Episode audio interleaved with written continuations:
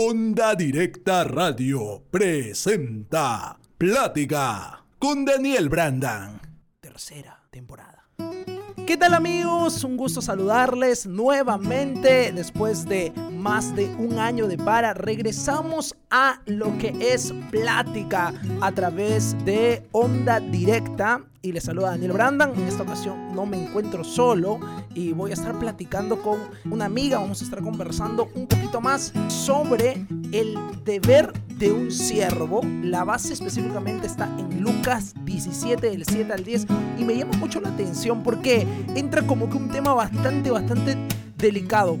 Porque al final cierra con esto, dice, siervo inútiles somos, pues lo que debíamos de hacer, hicimos. O sea, como que a veces uno está esperando tener como cierto reconocimiento por hacer algo para Dios. Hola, ¿qué? Sí, no, eh, es verdad lo que dices, a veces necesitamos un conocimiento, no necesitamos que nos feliciten por haber hecho las cosas, pero la realidad no es así.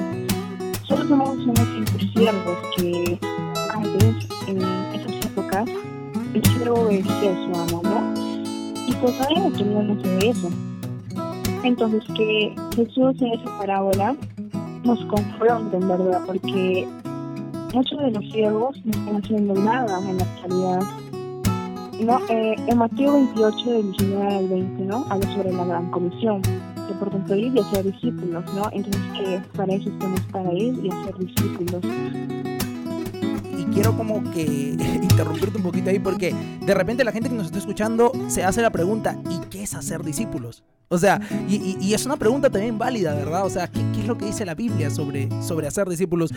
Yo lo veo como que es una persona que literalmente tú le hablas de Dios y tú lo llevas y lo acercas más a Dios en el momento donde él ya pueda andar solo y pueda reclutar a otra persona y acercarla a Dios. Creo que es más o menos ese, ese, ese, ese proceso, ¿verdad? De, de, de preparar a esa persona para el momento en el cual esa persona misma pueda evangelizarse.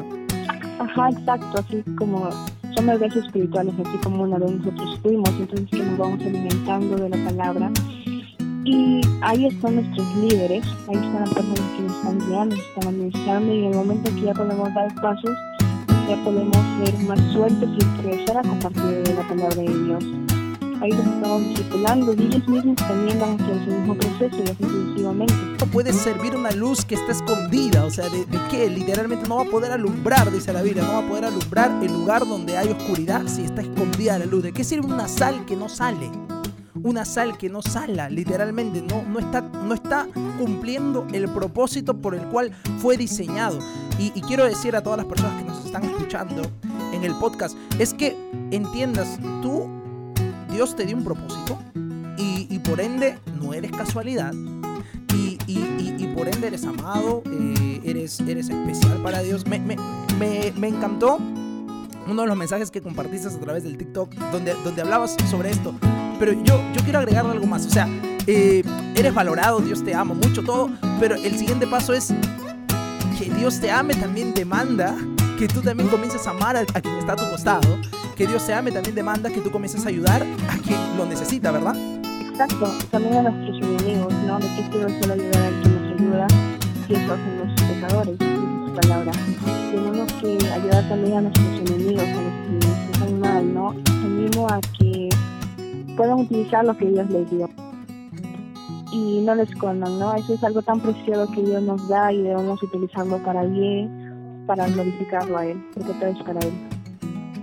Y, y cuando más joven empiezas es mucho mejor decirte que estés al pendiente, vamos a estar subiendo más contenido también a Spotify, eh, por donde lo puedas escuchar, espero que esto marque y Dios pueda hacer algo especial en tu vida. Así que ha sido un gusto, mi nombre es Daniel Brandan y acá me estuvo acompañando Débora, nos vemos en un próximo episodio de Plática.